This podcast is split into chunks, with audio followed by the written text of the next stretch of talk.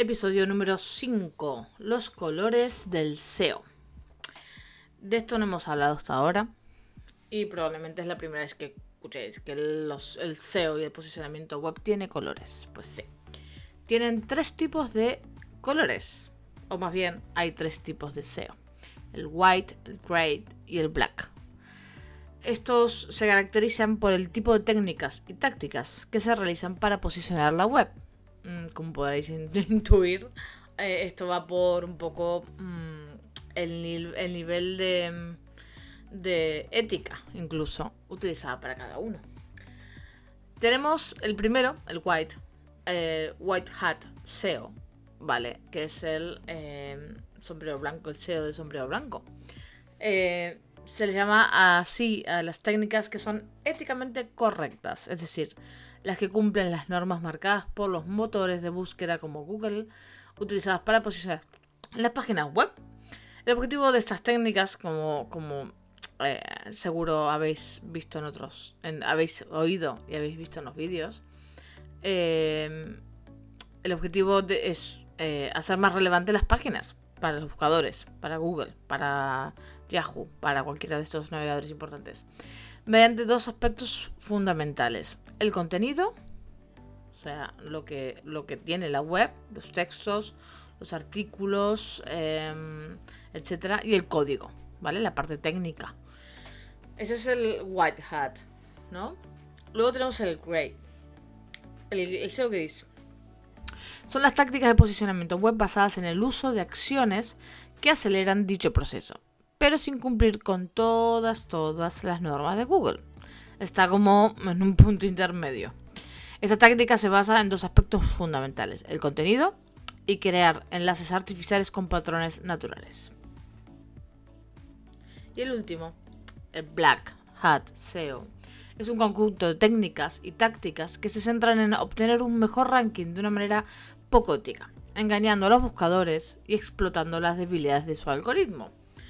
Esto, eh, sin duda, es algo que, eh, bueno, eh, es lo que comentábamos en el episodio anterior.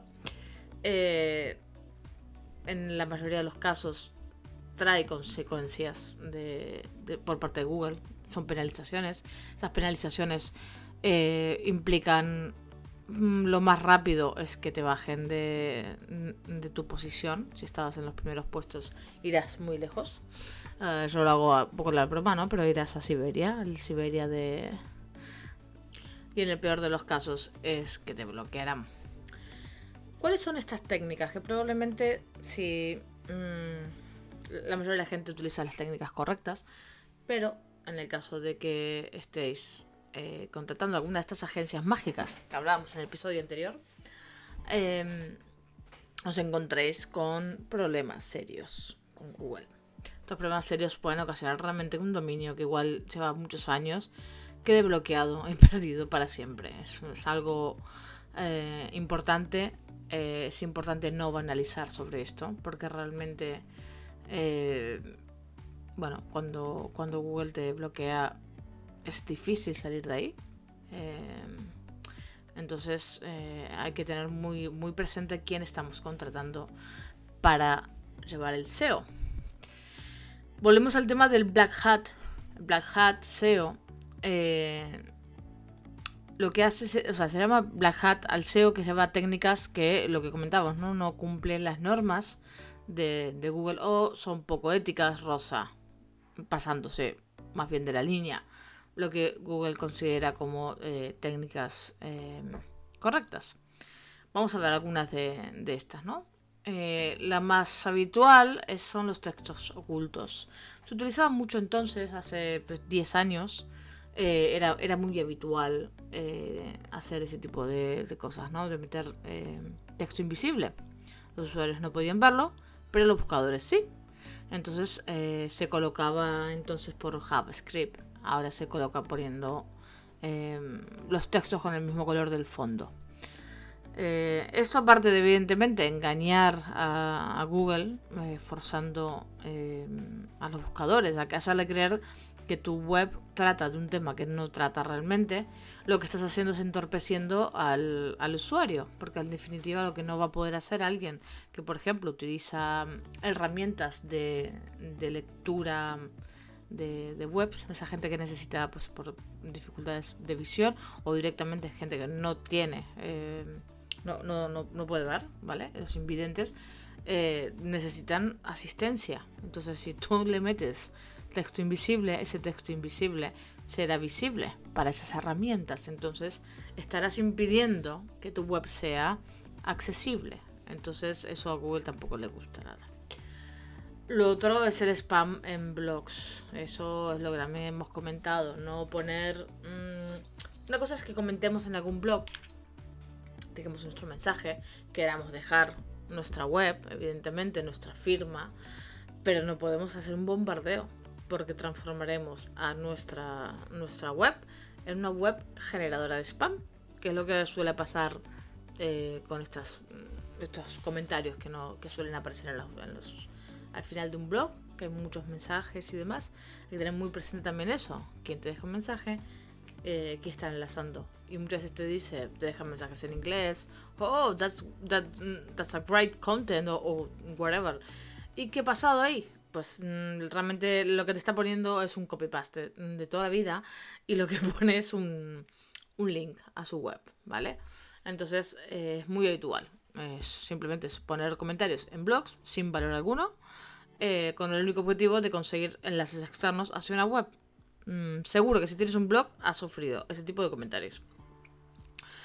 Otro de los puntos es el keyword stuffing. Esta técnica es muy incómoda para el lector, que se basa en escribir muchas palabras clave dentro de un mismo contenido, para intentar aumentar posiciones dentro de los buscadores y tener más relevancia. Esta técnica tan intrusiva, es, que es muy molesta, para el lector eh, de nuestro contenido puede ser considerada por Google como spam. O sea que estas palabras clave puestas con abundancia pueden llegar a no tener el más mínimo sentido. Entonces, claro, no tiene, es como si... Em, mm, ¿Cuál es el objetivo de las palabras claves? En definitiva, más allá de Google, es que la persona sepa en un primer vistazo de qué va el artículo eh, o, qué tema o qué puntos ¿no? Eh, son más relevantes dentro de ese artículo. Si tenemos un 30% palabras claves, 40% palabras claves, probablemente pues, algo esté fallando. El otro punto es el espineado, ¿vale? Em, es una técnica de creación de contenidos a partir de contenidos existentes. Como si fueran nuevos, es como un reciclado de contenido. Entonces se reutiliza ese contenido original, se suelen hacer algunos cambios, se vuelve a mandar y como si aquí no hubiera pasado nada.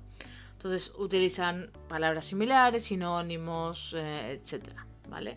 Eso tampoco le gusta a Google, porque claro, al final no es contenido nuevo, lo están poniendo como nuevo y no es nuevo. Y lo otro que eh, general SEO negativo son acciones SEO que se realizan con el objetivo de influir de forma negativa eh, en el posicionamiento de buscadores de otras empresas. Ojo con eso, ¿vale? Eh, la competencia desleal, eh, la competencia poco ética, Google también la penaliza. ¿Vale? No dejéis comentarios en la web de la competencia pensando que de esta manera pues vais a influir negativamente en la otra empresa porque en realidad estáis influyendo negativamente en vuestro dominio. Entonces, al final, pues tendréis, tendréis problemas vosotros eh, en vez de la competencia. Esas son las técnicas que Google realmente eh, penaliza. No lleves a cabo acciones black hat si no quieres que tu web sea penalizada. Es muy importante tener esto muy presente.